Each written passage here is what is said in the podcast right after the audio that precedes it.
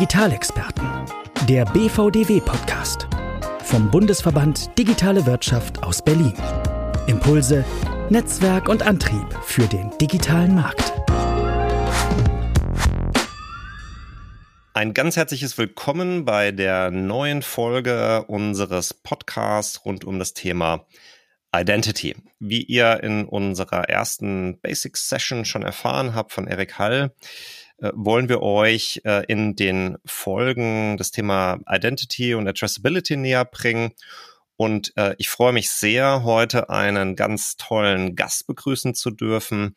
David Pfau, der sich auch gleich nochmal selber vorstellen wird. Er ist Head of Data and Privacy bei, bei Conreri Digital Development GmbH und außerdem ganz aktiv im BVDW, hilft dort äh, ganz wesentlich bei Privacy-Themen aus. Äh, David, ganz herzlichen Dank, dass du heute dabei bist und äh, sei doch so nett und stell dich einfach ganz kurz vor.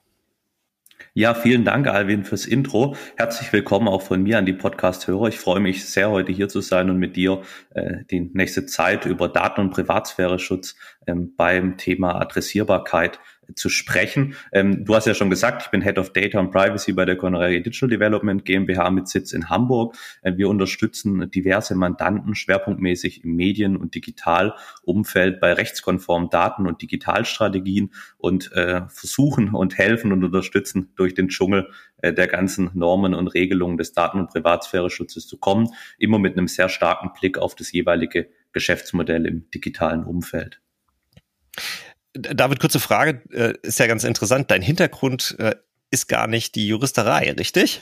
Sondern du äh, bist eigentlich, äh, ich, ich habe es ja mal nachgeschlagen, oder das heißt nachgeschlagen, ich habe nachgeschaut auf, auf LinkedIn, wenn ich ehrlich bin, ähm, und habe gesehen, du bist Wirtschaftspsychologe. Äh, das ist richtig, ja. Ich habe meine Ausbildung zum Medienkaufmann bei einem ähm, regionalen Medienunternehmen äh, gemacht, habe nebenher Wirtschaftspsychologie in einem Fernstudium studiert und bin dann zu dem Datenschutzberatungsunternehmen ähm, gewechselt, was meinen vorherigen Arbeitgeber betreut hat. Und seit November jetzt bei Conreri, also ich versuche äh, für meine Mandanten diese doch teilweise staubige rechtliche Materie runterzubrechen und einfach so ein Stück weit als Brückenbauer und Übersetzer zwischen den Gewerken zu fungieren. Ähm, obgleich es doch dann ganz schön viel Spaß macht, wenn man sich in die Materie eingearbeitet hat und es schafft eben einfach die Auswirkungen dann auch auf die Geschäftsmodelle äh, im Konkreten ähm, zu beobachten und dabei zu unterstützen, äh, das bestmöglich abzufedern oder vielleicht sogar ein USP aus Daten- und Privatsphäre-Schutz zu ziehen.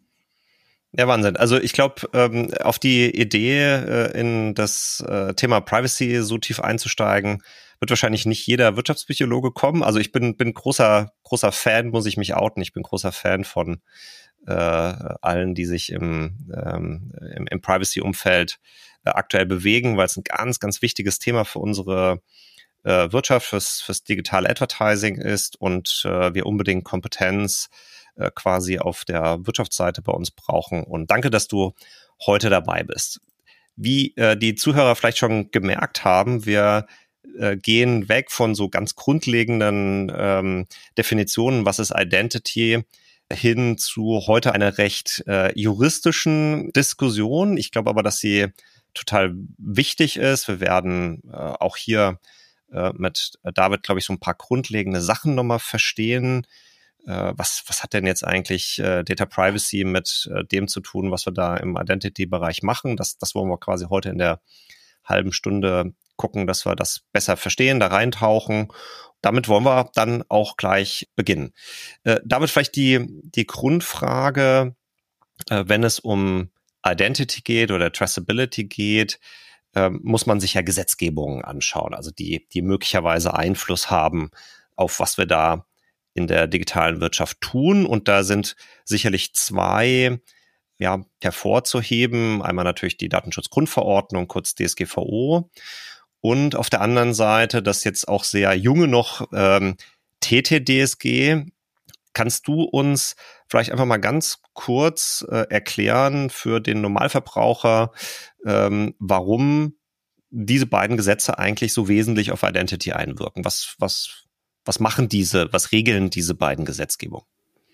Kann ich sehr gerne äh, tun. Das TTDSG, ähm, das Telekommunikations-, Telemedien-, Datenschutzgesetz, äh, regelt den Zugriff auf das Endgerät des Endnutzers. Bedeutet, äh, wenn ich mhm. Daten im Endgerät des Nutzers speichern oder abrufen möchte, also darauf Zugriff habe, ähm, unter welchen Voraussetzungen ich das darf und wann das möglich ist und wann äh, vielleicht nicht. Ähm, es geht also um den Schutz des Endgerätes. Es, man kann es so als digitales ähm, Hausrecht verstehen. Also wer darf auf mein Endgerät im digitalen Kontext zugreifen. Ähm, bei der DSGVO, wie vielen bekannt ist, geht es um den Schutz von personenbezogenen Daten. Ähm, die DSGVO findet auch nur dann Anwendung, wenn personenbezogene Daten im Spiel sind. Dazu sprechen wir bestimmt sicherlich nochmal, weil das ja durchaus im digitalen Kontext auch eine spannende Frage ist, wann denn so eine Personenbeziehbarkeit vorhanden ist.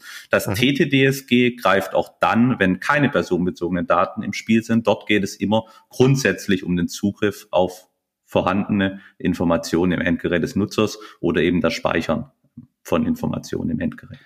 Okay, lass mich nur mal kurz äh, wiederholen. Das heißt, ähm, beim TTDSG äh, ist es so, dass es grundsätzlich darum geht, greife ich, vielleicht als Dienstleister, äh, Vermarkter, äh, Werbetreibender, wie auch immer, also im digitalen Advertising auf ein Endgerät, Endgerät hört sich so komisch an, aus einem Smartphone, auf eine, auf ein Notebook, egal welches äh, Device jetzt verwendet wird, wenn ich darauf zugreife, dann greifen die Regelungen. Und es ist auch egal, ob ich da drin in diesem Gerät jetzt äh, personenbezogene Daten, gehen wir gleich noch drauf ein, was das eigentlich ist, äh, abrufe oder, oder speichere oder nicht, richtig? Oder? Also äh, einfach, einfach nur der, der de facto Zugriff äh, manifestiert sozusagen dann da diese Regelung.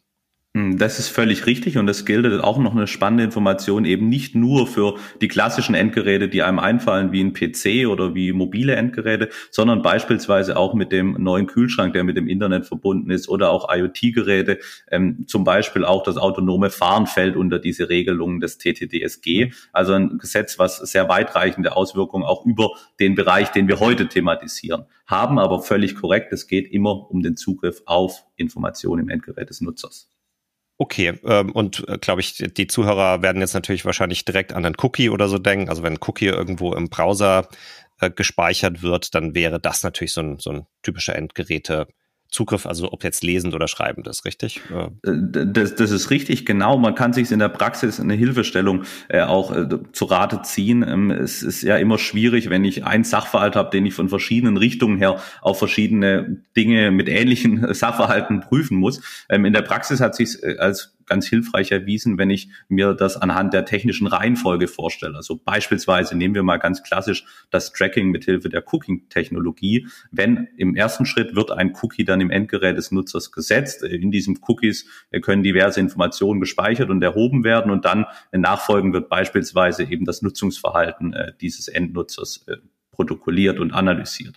Und daher empfiehlt es sich im ersten Schritt immer eben zu prüfen, ist es erlaubt, ist es mir rechtlich möglich, auf das Endgerät des Nutzers zuzugreifen, also in dem Fall eben den Cookie dort beispielsweise im Browser oder im Local Storage abzulegen und dann im zweiten Schritt zu schauen, ähm, ist die Datenverarbeitung auch im Kontext der DSGVO äh, möglich. Also habe ich da einen Erlaubnistatbestand, also eine Rechtsgrundlage aus Artikel 6. Äh, okay, das, das, da, da hörst du dich schon fast wie ein Jurist jetzt an. Gehen wir nochmal ein, gehen wir noch mal einen Schritt zurück. Also Endgerätzugriff, äh, TTDSG, das haben wir verstanden, egal ob das personenbezogen ist oder nicht. Einfach der de facto Zugriff ähm, äh, wird in dem Gesetz geregelt. Und ähm, da würde ich gerne noch eine andere Frage stellen. Der ein oder andere hat natürlich das Thema BGH-Urteil Planet 49 gehört. Äh, da ging es ja äh, drum zu eruieren, Endgerätezugriff erlaubt, ja, nein, mit welcher Rechtsgrundlage und, ähm, und wie verhält sich das nochmal mit dem Thema, dass dort auf äh, zum Beispiel Tracking und äh, das Thema äh, Marktforschung so spezifisch eingegangen wurde? Also ist es okay, weil du vorhin den Kühlschrank und das fahrende Auto und weiß nicht was erwähnt hattest?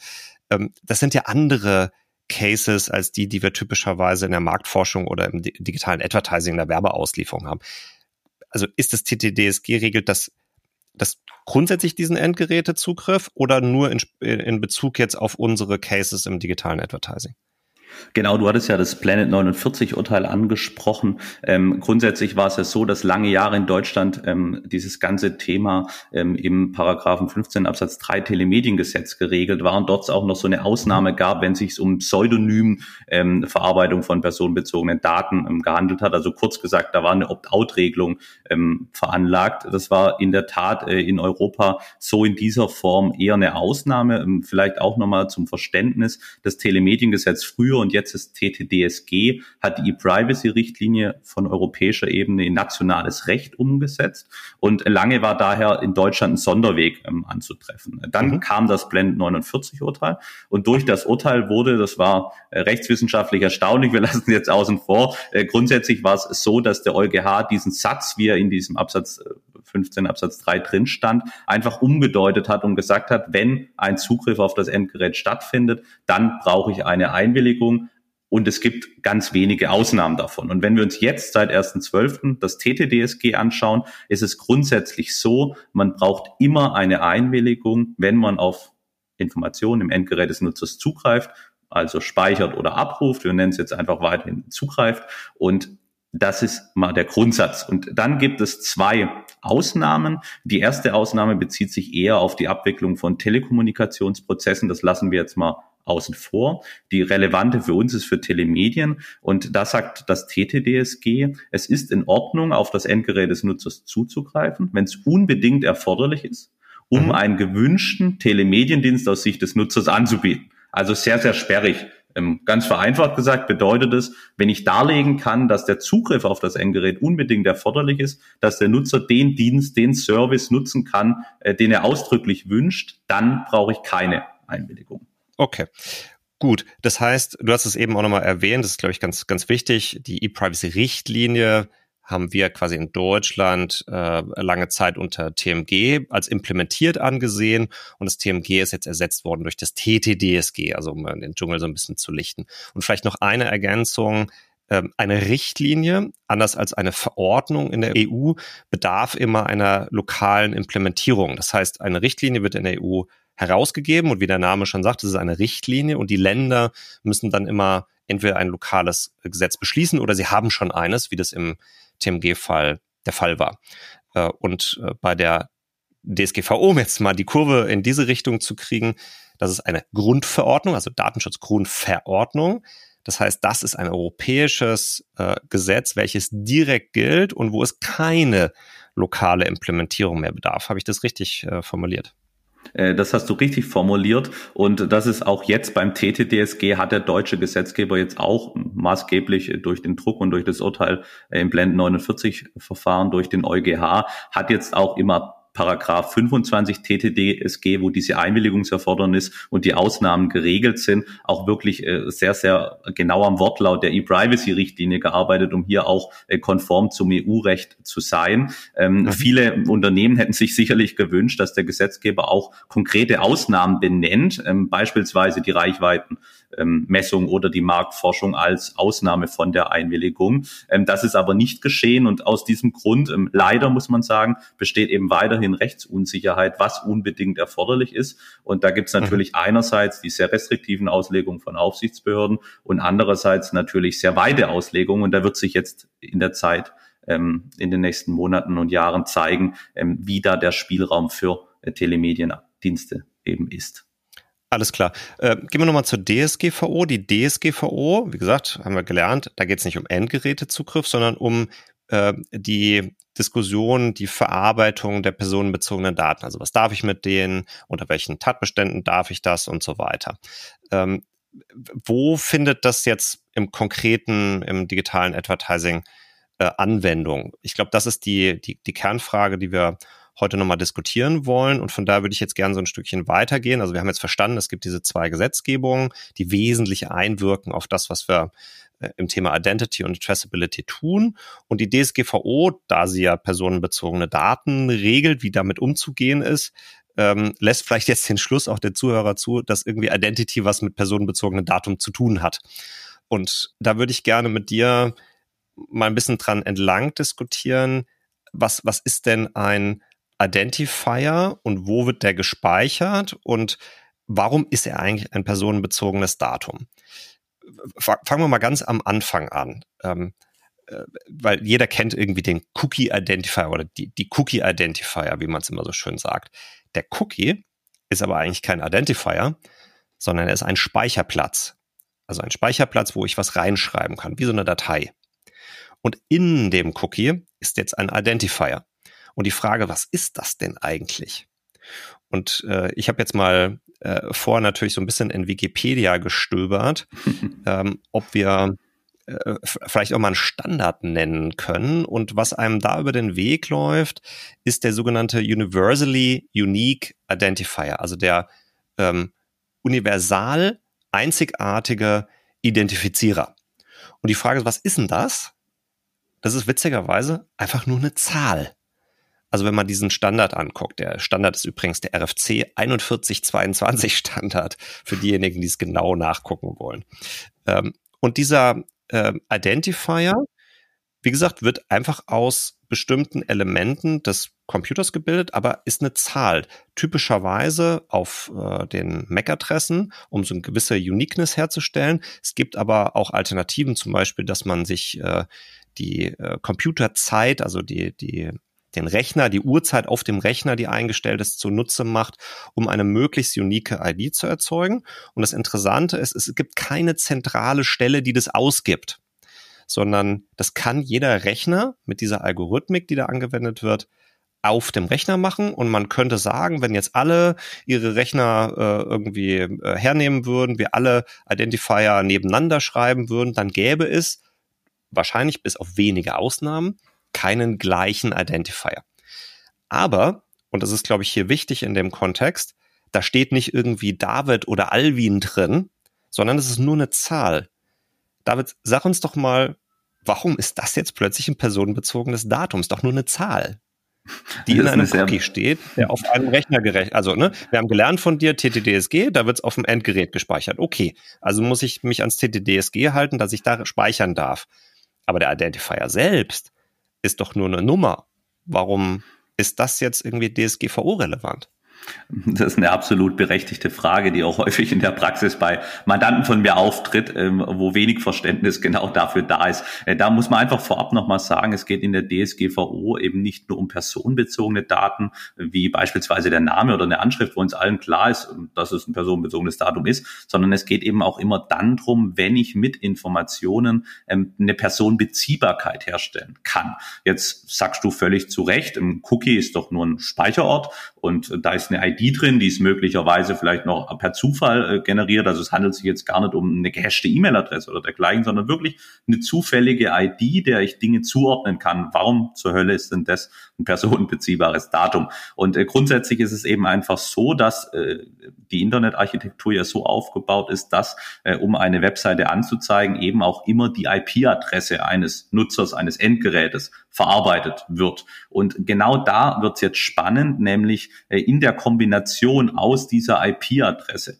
und eben dieser Identifier-Nummer, nennen wir sie jetzt mal, äh, ist eben grundsätzlich theoretisch möglich, eine Personenbeziehbarkeit herzustellen und immer dann, wenn ich annehmen kann und muss, und das ist leider in Anführungszeichen jetzt aus äh, Telemediensicht äh, sehr weit auszulegen, wenn IP-Adresse und weitere Informationen zusammenkommen, gibt es auch äh, dementsprechende EuGH-Urteile, dann herrscht eben solch eine Personenbeziehbarkeit und ich bin im Anwendungsbereich der DSGVO und muss mir leider Gedanken darüber machen, ob ich auch aus Sicht der DSGVO für diese Datenverarbeitung eben eine Einwilligung brauche oder ob das auch anders möglich ist. Aber es ist auf jeden Fall, also äh, super, dank, Dankeschön. Also ganz interessant, der Identifier selbst muss also gar nicht personenbezogen oder pseudonym sein, sondern er kann durch die Kombination mit einer IP-Adresse äh, eben DSGVO-relevant werden. Ähm, glaub, absolut, richtig, absolut richtig. Vielleicht auch nochmal da spannend zu ergänzen, dass es auch ganz klar äh, die Sicht der ähm, deutschen, aber auch europäischen Aufsichtsbehörden widerspiegelt. Wir haben ja aktuell auch ähm, ein Verfahren vom belgischen Market Court rund um äh, den Werbestandard, den Signalübermittlungsstandard TCF 2.0 vom IAB Europe. Und auch dort äh, baut maßgeblich ähm, vieles der Kritikpunkte, die dort von der belgischen Aufsichtsbehörde genannt werden, auf dem Sachverhalt auf, dass der TC-String, also dort, wo die Einwilligungspräferenzen gespeichert werden, in Verbindung mit der IP-Adresse, also ähnlich wie gerade bei unserem Beispiel, eben eine Personenbeziehbarkeit herstellt und daher wieder die hohen Ansprüche der DSGVO anzulegen sind. Also da kann man wirklich als ein Thema mitnehmen, die IP-Adresse mit weiteren Informationen ist ein personenbezogenes Datum und muss damit eben auch ähm, so behandelt werden. Jetzt drehen wir den Spieß mal um. Wenn das, was du da sagst, so stimmt, dann würde es ja bedeuten, dass wenn man jetzt diese Art des Identifiers nicht verändert, also dass nur so eine Zahl ist und nicht jetzt auch irgendwas aus einer E-Mail-Adresse oder aus dem Namen David gemachte äh, ID ist, und man den IP-Bezug loswerden würde, also die IP nicht durch den Tracking-Dienstleister, den Ad-Server, was auch immer man gerade versend, äh, versendet, äh, ähm, empfangen könnte, dann wäre selbst der Identifier gar nicht mehr DSGVO-relevant. Ist das richtig?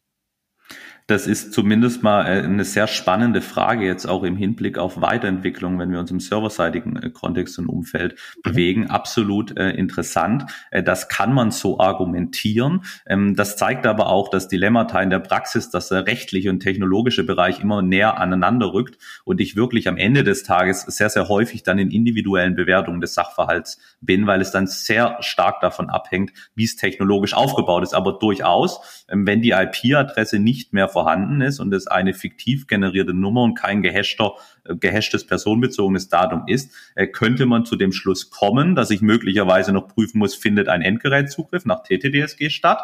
Ähm, die Klar. eine Thematik und äh, haben wir aber abgehakt und es sind ja gerade im DSGVO-Bereich. Und dann eben die Frage, ist es noch ein personenbezogenes Datum und brauche ich da beispielsweise noch Rechtsgrundlagen nach Artikel 6? Ähm, ist sicherlich spannend und werden wir in Zukunft immer häufiger äh, im Kontext neuer Technologien diskutieren werden.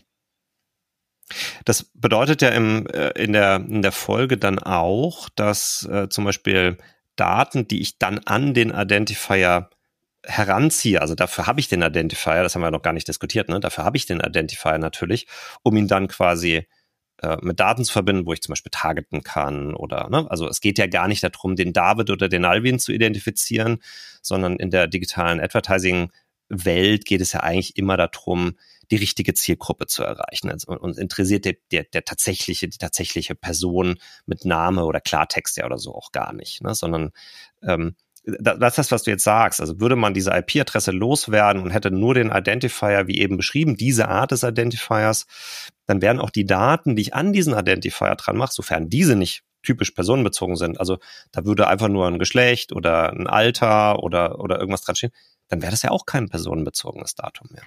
Also eigentlich ein ganz spannender Pfad, den wir da verfolgen in der Diskussion.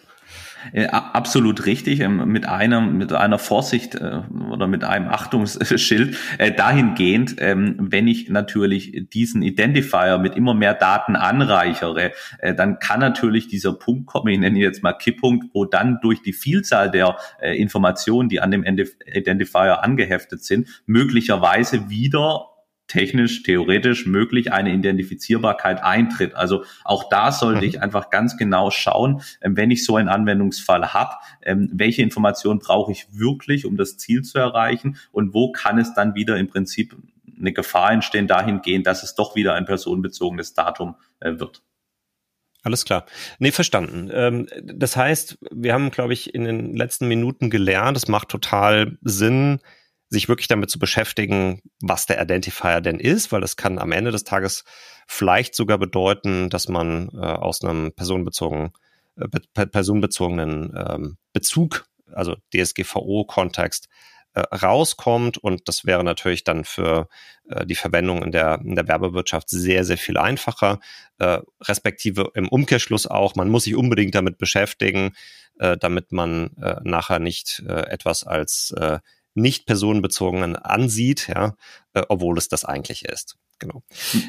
Sorry, du, du wolltest noch was sagen, David? Äh, ja, gern. Ähm, ich glaube, unsere Diskussion zeigt eben gerade, dass es in diesem Kontext Daten- und Privatsphäre-Schutz bei Telemedien, bei digitalen Geschäftsmodellen äh, kein Schwarz oder Weiß gibt, was häufig leider in einem Diskurs äh, dann doch immer mal wieder so dargestellt wird, sondern dass es wirklich auch hochspezifisch technologische Hintergründe sind, die zuerst mal erfasst werden müssen, um dann auf dieser Basis weiter zu diskutieren. Also das ist sicherlich wünschenswert, die Dinge zukünftig einen Tick differenzierter zu diskutieren, wie es leider an der der einen oder anderen Stelle äh, heute passiert, weil aus meiner Sicht verursacht das dann am Ende einfach Rechtsunsicherheit, nutzt dem Nutzer nichts mhm. und ähm, es gibt so viele Dinge, die auch unter Daten- und Privatsphäre-Schutzaspekten möglich sind und Mehrwerte stiften. Also da kann man wirklich nur dafür plädieren, das differenziert zu diskutieren. Ja.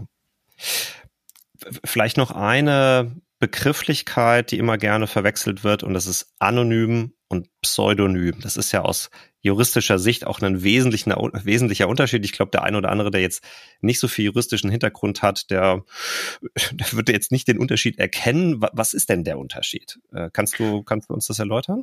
Äh, sehr gern. Ähm, fangen wir mal an mit Pseudonym. Ähm, Pseudonymisierung ist grundsätzlich dann der Fall, wenn, ähm, ich nenne es jetzt mal die verantwortliche Stelle, der, wo die Daten verarbeitet, ähm, die Information zu einer Person von, diesen, von dieser Personenbeziehbarkeit abspaltet. Also können Beispiel nehmen, eine Excel-Liste. Ich habe vorne die Namen der Mitarbeiter, dahinter eine Spalte mit den Gehältern je Abteilung und ich würde sozusagen die vordere Spalte der Namen entfernen. Dann hätte ich weiterhin die Information der Gehälter je Abteilung, mit denen ich beispielsweise eine Statistik machen könnte, aber sie sind eben nicht mehr auf die einzelne Person zurückführbar, außer möglicherweise von der Person, die genau diese Abtrennung der Personenbeziehbarkeit vorgenommen hat. Und dann sprechen wir von Pseudonymen. Daten. Ähm, anonyme Daten hingegen äh, sprechen wir nur dann, wenn sie wirklich anonym sind, also nicht mehr auf eine Person zurückführbar. Ähm, wenn wir heute die ganzen technischen Möglichkeiten anschauen, die es da gibt, ist eine sehr spannende Frage, inwieweit Daten überhaupt noch anonymisiert werden können, wenn sie mal einen Personenbezug hatten.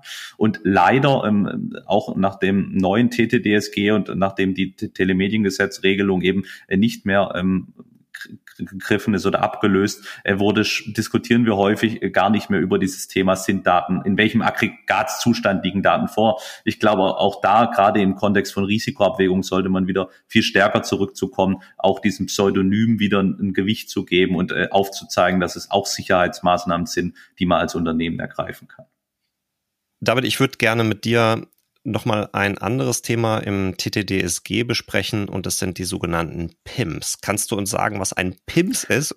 Ist das Kunst oder kann das weg?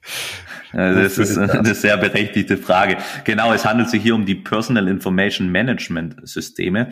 Ähm, ein sperriger Begriff. Was bedeutet das? Der Grundgedanke dahinter. Vielleicht aber auch vorab. Es gibt keine einheitliche Definition und es gibt viele Dienste, die darunter subsumiert werden, die aber ähm, andere Schwerpunkte haben. Aber grundsätzlich geht es dabei darum, dem Nutzer die Möglichkeit zu geben, zentral seine Einwilligungspräferenzen zu verwalten. Also es geht um ein Einwilligungsmanagement aus Nutzersicht in einem zentralen Dienst. Äh, das kann ein Intermediär sein, also ein Dritter, das kann ein Browser sein, das kann ein Add-on sein. Es geht also um die zentrale Verwaltung von Nutzerpräferenzen. Und ganz spannend, ähm, da gibt es auch einen Paragraphen, ähm, nach meinem Kenntnisstand auch der erste Gesetzgeber in der Europäischen Union, der sich mit diesem Thema in einem Gesetz beschäftigt hat, nämlich in Paragraph 26 TTDSG, sind genau diese Dienste geregelt, die sozusagen die Einwilligung nach Paragraph 25 TTDSG managen sollen. Ähm, mhm. Sehr spannendes Thema, kann sehr große Auswirkungen, sowohl positiv wie negativer Natur haben. Häufig wird in diesem Kontext eben diskutiert, wenn es solche zentralen Verwaltungsmöglichkeiten für Einwilligung beispielsweise gibt, inwieweit kann und darf der Telemediendienst eben noch mit dem Nutzer in eine Interaktion zur Abfrage treten, wenn er beispielsweise schon ein Signal von so einem PIMS übermittelt bekommt. Ähm, also ein spannendes Thema, wo auch noch nicht ähm, Ende ist in der Diskussion, denn aktuell steht auch noch eine Rechtsverordnung aus, die diesen Paragraphen 26 TTDSG mit Leben füllen soll und definieren äh, wird, äh, was ist ein PIMS, ähm, wer kann sich zu einem zertifizierten PIMS, also wie kann ich mich als PIMS-Anbieter zertifizieren lassen, äh, wie sind da die Regelungen, da steht aktuell noch ein äh, Rechts, also eine Rechtsverordnung äh, vom deutschen Gesetzgeber aus. Okay, lass uns versuchen, das nochmal ein bisschen konkreter hm, äh, äh, zu fassen, weil es natürlich einfach, äh, ne, also man, man merkt, es ist einfach ein super komplexes Thema. Wie, wie können wir uns in der Realität morgen, übermorgen, wenn ich durchs Internet surfe, ich gehe auf äh, Seite 1, gehe dann auf Seite 2, gehe auf Seite 3, wie kann ich mir so ein PIMS vorstellen? Was, was, wie, wie, wie manifestiert sich das später? Was habe ich davon als End-User und warum ist es vielleicht auch gut äh, für die digitale äh, Werbewirtschaft? Ähm, gern, ich würde mal mit der Sichtweise des Nutzers beginnen. Grundsätzlich, ähm, ich glaube, das kennen wir alle aus unserem privaten Alltag, äh, sind wir doch an der einen oder anderen Stelle mal genervt, wenn uns auf jeder Webseite äh, bei jedem Aufruf äh, das Einwilligungsbanner wieder begegnet und wir unsere Präferenzen erneut auswählen müssen. Und da ist der Grundgedanke von den PIMS, dass der Nutzer eben einmalig oder in regelmäßigen Abständen seine Einwilligungspräferenzen eingibt, möglicherweise differenziert nach Zwecken, möglicherweise differenziert nach Webseiten, um dann eben schon, wenn er auf die Webseite kommt, ein Signal automatisiert im Hintergrund an den Telemediendienst zu übermitteln und mitzuteilen, welche Präferenzen er verfolgt, welche Dinge er möchte und welche Themen er eben nicht möchte. Das ist ein großer Vorteil mhm. für den Nutzer. Ähm, aus Sicht des Telemedienangebots kann es aus meiner Sicht nur dann ein Vorteil sein, wenn da sehr faire ähm, Spielregeln für alle Marktbeteiligten gefunden werden. Also ich mache mal ein Beispiel. Ähm, wenn es PIMS geben wird, mit denen der Telemediendienst aktiv zusammenarbeitet und dort Regeln definiert sind, auch wie die Abfrage stattfinden kann, dann kann das natürlich ein riesen Mehrwert auch für den Telemediendienst sein, wenn er schon beim Aufruf der Webseite vom Nutzer ein positives Signal beispielsweise für die Adressierbarkeit oder für personalisierte Werbung erhält. Mal konkret gesprochen, so ein PIMS, wenn man jetzt mal äh, ein, ein PIMS-zertifizierten Anbieter oder wie du ihn genannt hattest, hernehmen würde, der die Werbewirtschaft jetzt nicht so toll findet, ja, äh, dem äh, könnte man ja unterstellen, dass er dann äh, Voreinstellungen macht, wo immer steht, will ich nicht, will ich nicht, will ich nicht. Äh, und wenn er das als Default dem User sozusagen an die Hand gibt, dann äh, surft der David durch die Gegend äh, und sagt allen, allen Seiten, die du absurfst, äh, da darf nicht mehr Werbung ausgeliefert werden, da darf nicht mehr getrackt werden. Und damit können sich diese Seiten im Zweifelsfall nicht mehr finanzieren. Besteht diese Chance oder das Risiko, sagen wir mal so? Das ist absolut ein Risiko, was sehr ernst genommen werden muss. Ähm, auch hier äh, wird leider einfach in den letzten Jahren immer ersichtlicher, dass Datenverarbeitung nicht als was Neutrales angesehen werden, wo es wichtig ist, Leitplanken zu geben, einen Rahmen zu schaffen, sondern viel mehr, dass es immer zuerst mal mit einer gewissen Skepsis, mit einem Risiko gesehen wird von Gesetzgebungsseite her und damit natürlich die restriktiven Auslegungen dahingehend immer stärker werden. Also ja, die Gefahr besteht und ähm, das ist eben auch eine Grundsatzdebatte, die wir seit einigen Jahren führen. Ähm, viele Inhalte, Services im Netz sind frei zugänglich kosten nichts, also sind entgeltfrei für den Nutzer, aber das ist eben häufig nur dann möglich, wenn die Finanzierung beispielsweise über Werbung stattfinden kann. Wenn ich also die Einwilligungsabfrage immer restriktiver auslege und dann möglicherweise wenige Player äh, sozusagen die Hoheit haben und dann vielleicht sogar welche, die Datenverarbeitung eher blöd finden, wenn ich das so salopp mal sagen darf, besteht natürlich eine Gefahr äh, für die Pluralität im Netz, für viele Services und Inhalte, die aktuell entgeltfrei äh, zur Verfügung stehen. Aus dem Grund gilt es gerade bei diesem Thema PIMS aus meiner Sicht wirklich faire, transparente Rahmenbedingungen zu schaffen und für alle Marktteilnehmer vom Nutzer über die Telemediendienste eben Lösungen zu finden, die mehrwertstiftend sind und eben nicht einschneiden oder einzelne Parteien über Gebühren bevor oder benachteiligen. Ganz herzlichen Dank, David. Ich glaube, das ist auch ein wunderbares Stichwort, denn die halbe Stunde ist schon wieder rum. Äh, haben, man, so man, man merkt, man, wenn man so ein, wenn man so ein Thema äh, diskutiert, man kann da auch locker irgendwie zwei, drei Stunden drüber diskutieren. Das wollen wir den Zuhörern aber nicht äh, zumuten, zumindest nicht auf der, auf dem, auf dem, auf der juristischen Schiene, wenn man so will. Äh, ich glaube, du hast uns äh, definitiv ein paar äh, Erkenntnisse ähm, geben können, wie Identity wie Addressability mit den heute gegebenen Gesetzgebungen zusammenhängt, dass es wichtig ist, diese Gesetzgebung zu kennen, auch die Unterschiede zu kennen, was ist, was regelt den Endgerätezugriff, was äh, regelt die Verwendung oder Verarbeitung personenbezogener Daten? Und äh, dass da auch so neue Themen wie jetzt zum Beispiel ein PIMS auftreten würden. Das heißt, man muss sich diese Themen auch durchlesen, auch wenn es vielleicht in der einen oder anderen Stelle äh, für Nichtjuristen durchaus anstrengend sein kann.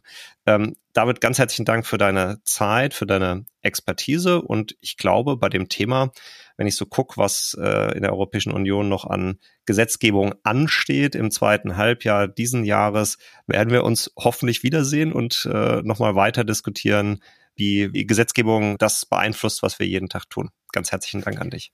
Sehr gerne, ich freue mich drauf. Bis bald. Das war Digitalexperten, der BVDW-Podcast vom Bundesverband Digitale Wirtschaft. Produziert von 1. Studio, dem Dienstleister für hochwertige Podcasts und digitale Formate. Dir hat unsere Show gefallen? Dann freuen wir uns über deine Empfehlung. Hast du Themen, über die du mehr erfahren möchtest? Melde dich bei uns. Die Kontaktdaten findest du in den Show Notes und auf bvdw.org.